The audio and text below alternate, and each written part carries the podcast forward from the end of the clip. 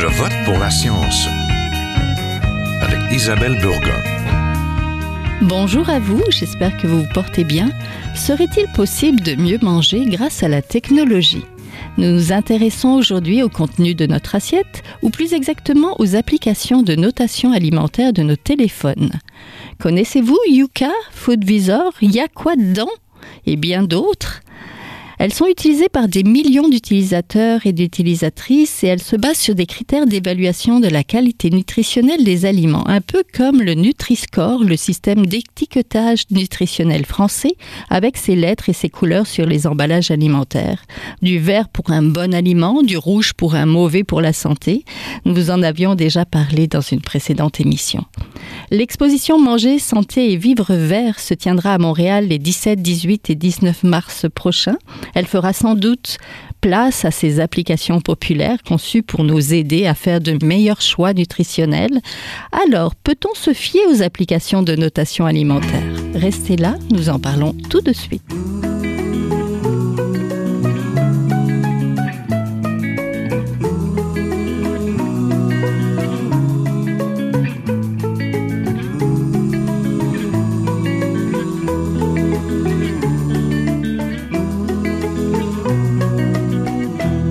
À Je vote pour la science, nous voulions nous pencher sur une innovation technologique que nous avons peut-être dans nos téléphones, les applications de notation alimentaire. Elles sont téléchargées par des millions de personnes qui désirent surveiller et évaluer ce qu'elles mangent.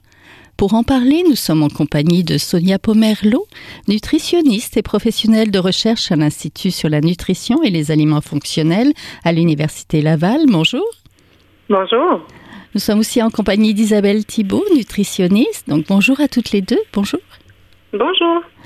Yuka, Foodvisor, Y'a quoi dedans et de nombreuses autres applications. De plus en plus, il est possible de se faire conseiller sur comment bien manger et la qualité des ingrédients de nos alimentations par euh, des applications installées sur notre téléphone.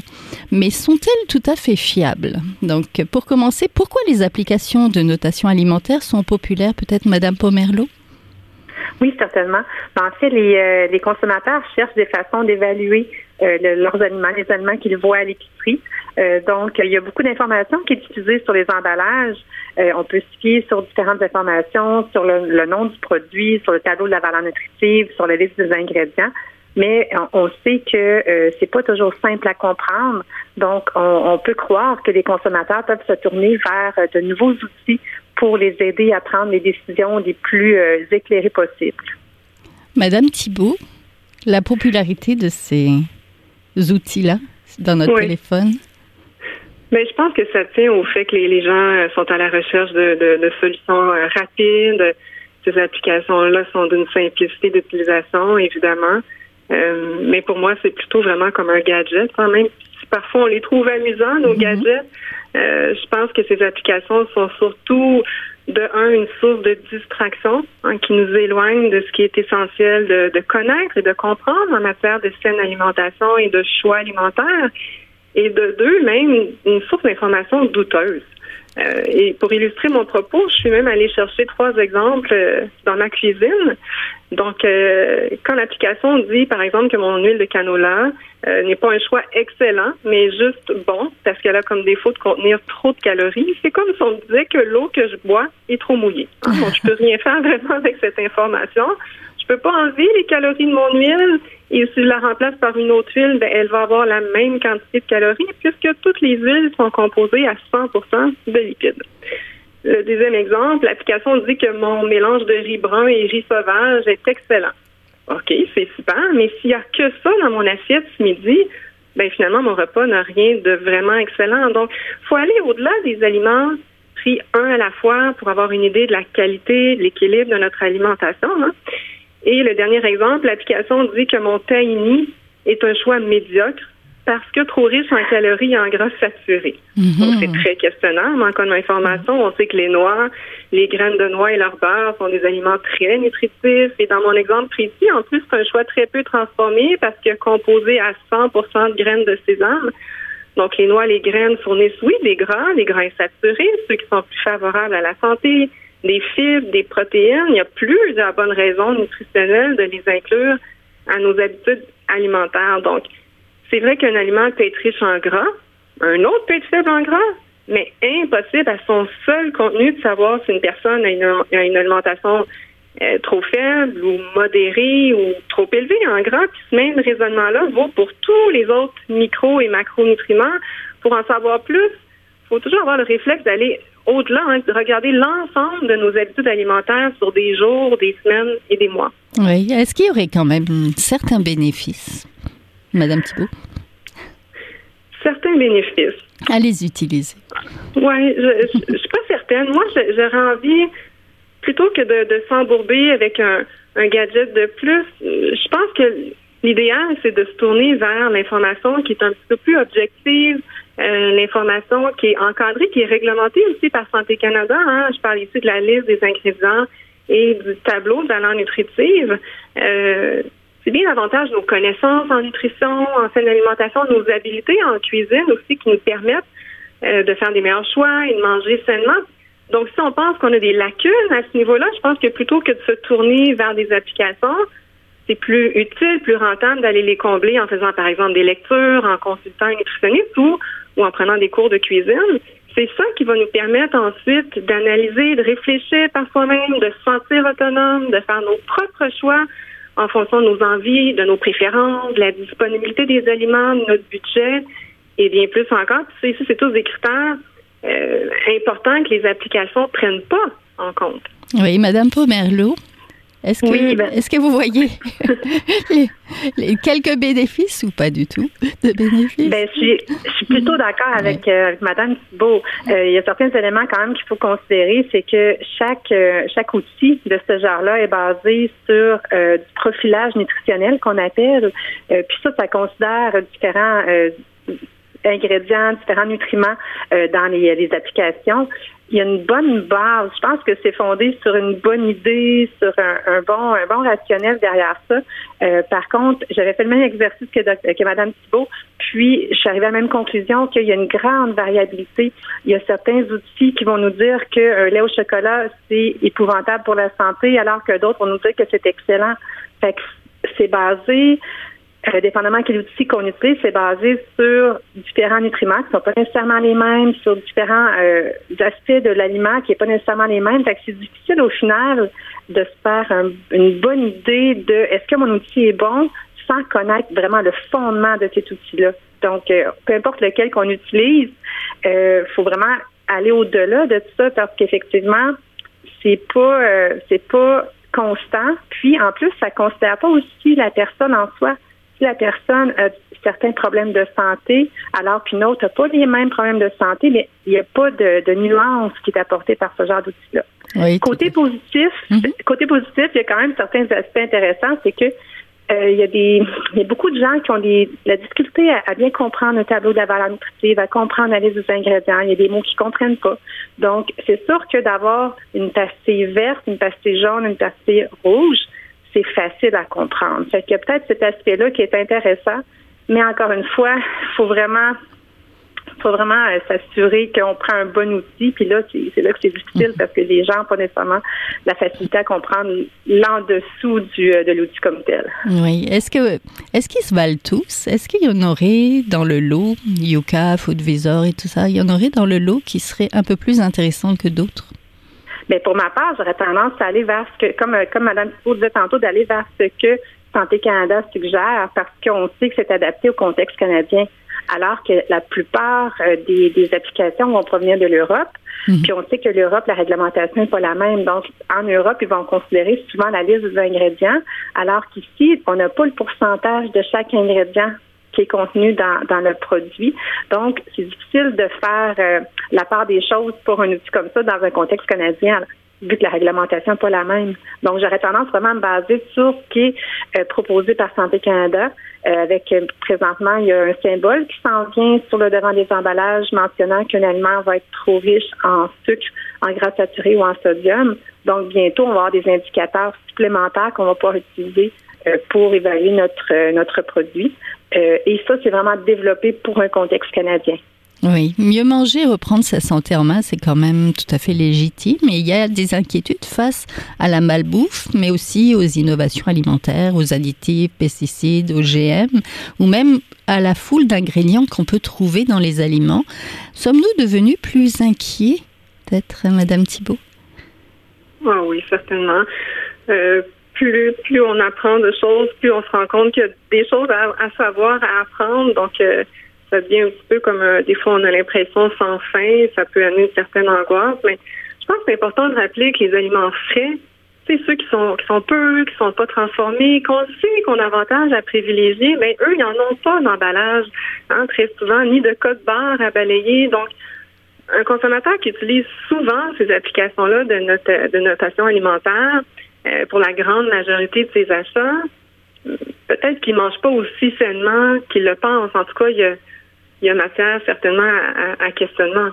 Euh, puis après, ben, il y a tout le côté aussi, le risque de glissement qui est bien réel, je pense, avec ces applications-là. Quand on dit, par exemple, qu'un aliment est excellent, bon, mauvais ou médiocre, ben, ça fait miroiter une vision trop simpliste, je pense, de la saine alimentation, puis ça entretient aussi la mauvaise habitude de catégoriser euh, mm. les aliments. Or, un aliment en soi, il peut pas être santé, pas santé, bon, mauvais ou permis, interdit, sauf bon, euh, probablement ceux auxquels on est allergique ou, les mhm. aliments insalubres.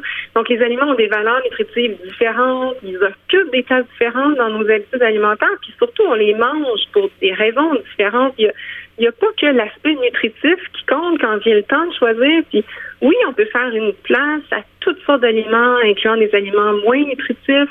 Manger seulement implique de réserver la plus grande place mais pas nécessairement toute la place, mais oui, certainement la plus grande place aux aliments plus nutritifs tout au long de la vie. surtout de savourer tous les aliments qu'on mange, peu importe leur valeur nutritive, mais savourer en paix mon aliment quand on me dit qu'il est médiocre. Ben, je pense que ça peut vite devenir culpabilisant. Il y a quelque chose aussi qui est pas sain. Puis, à l'inverse, de s'imposer de manger un aliment qu'on n'apprécie pas, euh, juste parce qu'il est soi-disant excellent, ben c'est pas mieux là. Donc euh, tout ça nous rappelle qu'il n'y a pas uniquement ce qu'on mange qui a un impact sur la santé, mais aussi tout le pourquoi on le mange puis comment on le mange. Vous êtes toujours à Je vote pour la science, là où la science rencontre la politique, une émission produite par l'agence Science Presse. Vous pouvez visiter son site internet au sciencepresse.qc.ca. Madame Pomerleau, vous êtes experte dans l'évaluation de la qualité nutritive des produits alimentaires. Est-ce qu'il y aurait aussi un problème de littératie alimentaire au sein de la population? Ou de complexification, euh, on va dire les euh, c'est rendu pas mal complexe aussi de lire les étiquettes, les deux. Non, les deux, tout à fait. Vous avez entièrement raison. Euh, c'est pas facile. Il y a beaucoup d'informations qui est, qui est diffusée via l'emballage des produits. Euh, comme l'a dit Mme Thibault, c'est sûr que d'aller vers des, euh, des produits le moins transformés possible, c'est-à-dire les aliments frais, on peut pas se tromper, ça c'est certain. Euh, par contre, les aliments transformés ne disparaîtront pas. Fait que peut-être l'idée, ça peut, quelqu'un peut utiliser absolument une application du genre, ça peut être de comparer deux aliments transformés égaux, par exemple deux boîtes de craquelin, peut-être que là, ça peut être utile. Euh, ça peut faciliter justement la tâche parce que bon, les gens peut-être ils comprennent pas. Euh, c'est difficile des fois de lire les, tableaux de valeur nutritive avec des, portions qui sont différentes et tout ça. Donc peut-être qu'avec une application du genre, ça peut nous permettre de bien comparer euh, les, la, la valeur nutritive des produits, mais je suis entièrement d'accord que faut pas choisir un produit pour ça. On peut dire, OK, j'aime les deux, j'hésite entre les deux, le prix est le même, j'hésite, je sais pas quoi prendre. Puis là, ben, on peut utiliser l'application et voir, ah, ben celui-là semble meilleur finalement. Oui, en France et en Europe, ils ont le Nutri-Score justement sur les aliments. On peut voir des couleurs, donc comme vous avez dit, des rouges, du orange, du, du vert pour un un aliment peut-être plus santé avec peut-être avec des lettres aussi. Est-ce que ce genre de calcul ou ce genre d'étiquetage pourrait aider Madame Pomerleau ou Madame Thibault? Je peux débuter, puis après ça, Madame Thibault pourra compléter. oui, ben, c'est ça, en fait, ça peut aider dans un certain sens parce que c'est facile, c'est facile à comprendre. Par contre, il euh, faut quand même garder en tête que euh, comme le disait tantôt Mme Thibault, on choisit un aliment pour différentes raisons. Donc, il y, a, plusieurs choses qui nous amènent à choisir un aliment, puis il faut pas uniquement se baser sur la pastille, parce que étant basé sur un calcul, euh, peut-être que la pastille est bonne pour certaines personnes, alors que pour d'autres, ce serait un petit peu moins bon. Quelqu'un qui fait l'hypertension pour la santé ne prendra pas les mêmes euh, choix alimentaires que quelqu'un qui fait, euh, je, je vais dire n'importe quoi, mais de l'insuffisance rénale, là, tu sais. Mm-hmm. Fait que toujours est-il que selon la personne, selon nos problématiques de santé, ben peut-être que les choix ne seraient pas les mêmes, alors que le, la pastille ne changera pas d'une personne à l'autre. Oui, Madame Thibault. Est-ce que ça serait pas bien d'avoir aussi un, Nutri-Score quand même pour nous aider à nous repérer dans tous ces emballages et dans tous ces... Mais moi, je trouve que le, danger, c'est de, se retrouver avec trop d'outils d'analyse, trop de, choses à, vérifier, à, à examiner, à, je pense que déjà la liste des ingrédients, tu sais, le, critère c'est assez simple. On veut des listes plus courtes, euh, grosso modo des, mots qu'on reconnaît, on sait un peu ce que c'est. Euh, on sait que la liste d'ingrédients est en ordre décroissant d'importance. Donc, euh, un ingrédient qu'on voudrait pas trop voir en grande quantité, on voudrait qu'il soit plus loin dans la liste. Et, et, contraire aussi les aliments plus, les ingrédients plus intéressants vers le haut de la liste. Le tableau, c'est facile avec les pourcentages. On sait par exemple hein, l'outil 5% 15 5% et moins, c'est peu, 15% et plus, c'est beaucoup. Donc, si je recherche euh, une boîte de craquelin pour revenir avec l'exemple de Mme Pomerleau qui, a plus de fibres, ben, je vais voir à côté de la ligne fibre. Je sais que si c'est 5 et moins, ben, cette portion-là de ce produit-là est faible en fibres. Si c'est 15% et plus, je vais pouvoir tout de suite déduire, ah, ça, c'est riche en fibres. Donc, je peux aller moi-même voir selon les nutriments pour lesquels j'ai un intérêt, euh, aller voir ce qui m'intéresse, donc les, les lignes plus importantes pour moi avec le nouveau logo qui va arriver bientôt de Santé Canada, qui va nous indiquer si un aliment est riche en, sucre, en gras ou en sodium. Je pense qu'avec ces, trois informations-là, on en a amplement pour faire notre analyse. Je pense que d'ajouter une autre couche, euh, que ce soit des, applications, des codes de couleur, des, à un moment donné, je pense qu'on va juste plus mélanger le consommateur qu'autre chose. Oui. Est-ce qu'il y a des pièges? On vient de voir qu'il y a des limites à ces applications-là, mais est-ce qu'il y a des pièges à trop utiliser? Par exemple, un risque d'obsession alimentaire euh, quand on utilise fréquemment ces outils-là Madame Poberlo euh, assurément, c'est un, c'est un problème de, de, de, devenir obsédé finalement par euh, nos choix alimentaires. Euh, c'est, euh, c'est certain qu'il faut s'en servir avec parcimonie. Euh, pour ma part, c'est certain que j'ai pas tendance à recommander l'utilisation de ça. Par contre, lorsque euh, quelqu'un est vraiment connaît bien son information, on peut lui dire simplement de se baser sur le tableau de la mais c'est sûr que le, problème d'obsession va, va, quand même continuer d'être là pareil. Là. Euh, je pense que ça va au-delà de ça, là, les, applications qui, donnent ce genre d'informations-là, comme disait Mme Thibault, c'est sûr ça peut être vu comme un gadget. Mm-hmm. Ça peut être utile pour certaines personnes pour comparer deux produits entre eux. Ça peut être utile dans différentes façons, mais il ne faut pas uniquement se baser là-dessus. Il ne faut pas passer notre euh, épicerie euh, à être sur notre euh, sur notre téléphone cellulaire parce que sinon on va on va perdre l'essentiel de qu'est-ce qu'on veut faire là, mm-hmm. finalement, qui est des choix alimentaires les plus éclairés possibles. Puis on va perdre une certaine une certaine finesse, disons, dans nos choix alimentaires. Oui, Madame Thibault, est-ce qu'on devient trop obsédé finalement avec toute cette technologie qu'on nous propose procure qu'on nous propose? Ben, je pense, oui, je suis d'accord avec Mme Pomelo. pour moi, c'est un risque bien réel de devenir trop obsédé. Euh, ça, me fait penser à un sondage euh, léger très récent qui a été commandé par le groupe Équilibre auprès de plus de 1800 Québécois euh, âgés de 14 ans et plus. plus de 40% des répondants ont dit contrôler la quantité d'aliments qu'ils mangent, ressentir une pression pour bien manger et se sentir coupable de ne pas manger mieux. Ces chiffres-là montrent clairement à quel point la relation qu'on a avec la nourriture, elle est fragile, puis qu'elle gagnerait à être, plus positive, à être plus saine. Euh, donc, pour ma part, je pense pas que les applications dont on parle aujourd'hui peuvent vraiment aller dans ce sens-là, c'est-à-dire vers plus euh, de bienveillance. Ceci dit, un, un, client qui me dira, ben moi, je les utilise, j'irai pas jusqu'à lui dire, ben, cessez d'utiliser ça tout de suite. mais, mais, certainement que je m'informerais, je questionnerais pour voir comment la personne l'utilise, euh, qu'est-ce qu'elle fait avec l'application, est-ce que ça cause du stress ou pas. Donc, j'essaierais de voir quel impact ça a. Puis, on voit que l'impact au final est, plutôt neutre ou positif, que la personne y tient, ben, c'est correct au moins de connaître les pièges. Déjà, ça peut être, euh, intéressant.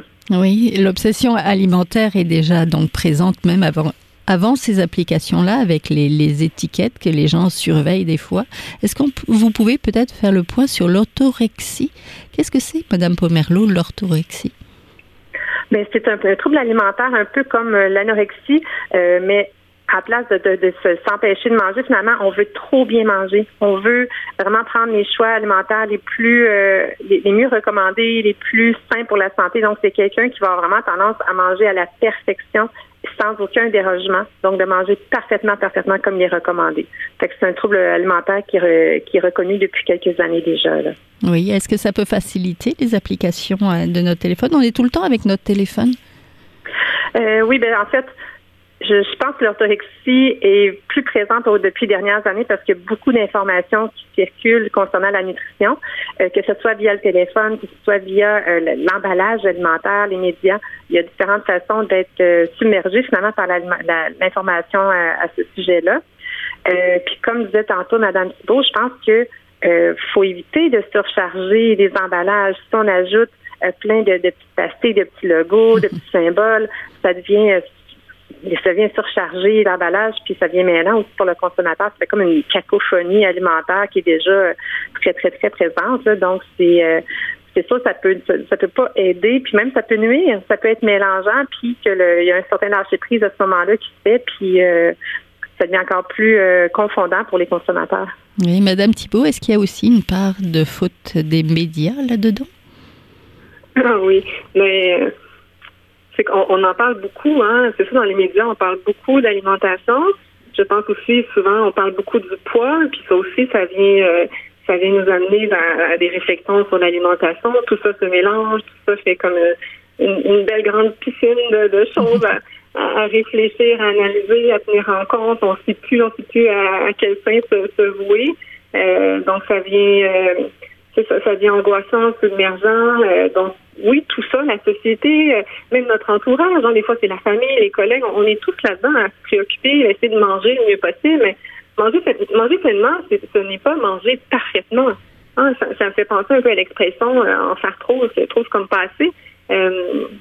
donc, à vouloir trop bien faire, des fois on bascule dans un autre univers où là, c'est il n'y a plus rien de, de, vraiment sain. Ça peut devenir carrément nuisible à la santé. Donc, c'est de retrouver le, juste milieu. Le mot équilibre qu'on utilise tellement souvent euh, quand on parle d'alimentation, hein, c'est l'espèce de juste milieu. Euh, on veut en faire assez, mais on veut pas non plus trop en faire. On veut être, euh, il faut que manger sainement nous permettre d'avoir une vie équilibrée dans toutes les sphères de notre vie. on n'a pas que ça à faire, penser à notre alimentation du matin au soir. On a plein d'autres sphères aussi à s'occuper.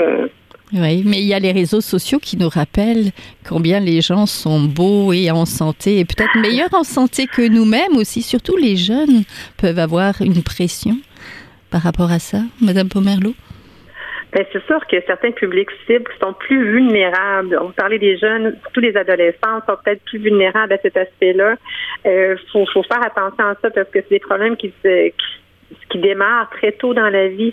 Euh, mais c'est ça, ça va dans les médias, mais ça va aussi, comme disait tantôt euh, Mme Thibault, dans l'entourage. Des fois, euh, involontairement, quelqu'un fait un commentaire sur le poids pour bien faire, mais ça, ça va ancrer profondément dans le cerveau ce genre d'information-là. Puis la jeune, elle va entendre ça, puis elle va se dire ah ben c'est comme ça qu'il faut être. alors que c'est pas le cas. Puis la alimentation, ça va au-delà de l'apparence c'est vraiment pas en lien avec ça. Faut pas du tout faire le lien entre les deux, en fait. Donc, tu sais, il faut vraiment faire nos choix alimentaires selon nos critères à nous, qui vont varier d'une personne à l'autre. Euh, puis après ça, il faut voir de quelle façon on va y arriver. Finalement, là, il y a différentes informations qui sont utilisées, lesquelles on regarde, lesquelles on regarde pas. Euh, est-ce qu'on les regarde tout simplement? Ça peut être une autre question qu'on se pose.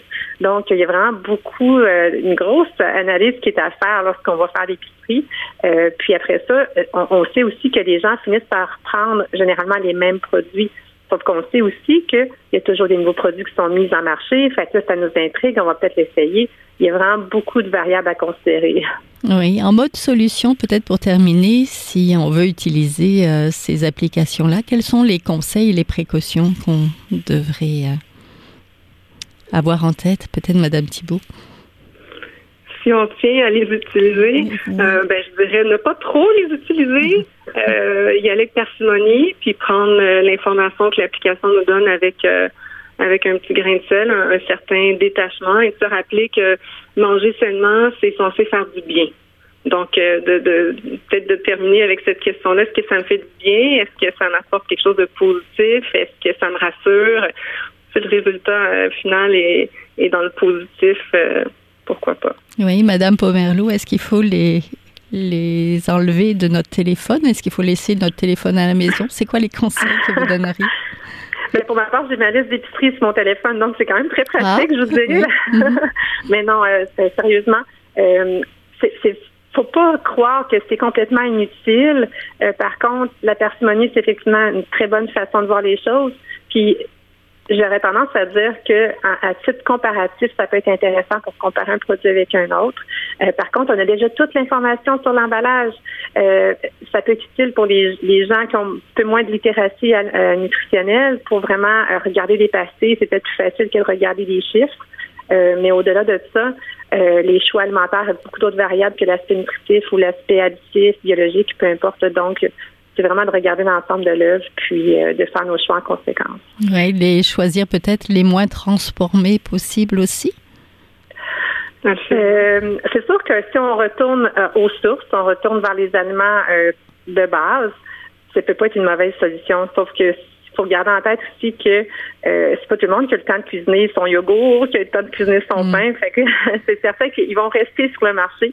Donc, dans ce cas-là, il faut vraiment se tourner vers euh, ceux qui sont le plus simples possible, qui ressemblent à qu'est-ce qu'on préfère à la maison. Oui, Madame Thibault, un dernier mot. Pas, moins transformé, notre alimentation? Oui, moi j'aime bien dire plus d'aliments dans notre panier d'épicerie, moins de produits alimentaire. Donc, c'est un petit truc que j'aime bien. Euh, mais en même temps, euh, comme Mme euh, Pomerleau disait, on peut pas euh, tout, tout, tout, tout faire soi-même à partir uniquement d'aliments frais. Donc, oui, les quelques produits qu'on achète, on essaie de faire les meilleurs choix en comparant l'information d'un produit à l'autre. Puis, des fois, on, on fait un achat pour une raison complètement autre que l'aspect nutritionnel. Puis, ça va aussi. L'important, c'est de savourer ce qu'on mange et que ce qu'on mange nous fasse bien et d'avoir du plaisir. Donc, merci beaucoup. On était en compagnie d'Isabelle Thibault, nutritionniste, et de Sonia Pomerleau, nutritionniste et professionnelle de recherche à l'Institut sur la nutrition et les aliments fonctionnels de l'Université Laval. Merci à toutes les deux. Merci. Voilà, c'est tout pour cette semaine. À la régie Daniel Fortin, à la recherche cette semaine Fanny Robarcher. À la réalisation et au micro, Isabelle Burguin. Je vote pour la science est une production de l'agence Science Presse avec Radio VM. Écoutez nos rediffusions le jeudi et visitez la page de l'émission. Passez tous une bonne semaine. Jin Jiahua est un chercheur typique de ceux pour qui les progrès de la bioinformatique ont préséance sur le sens biologique et pour qui la grosse science constitue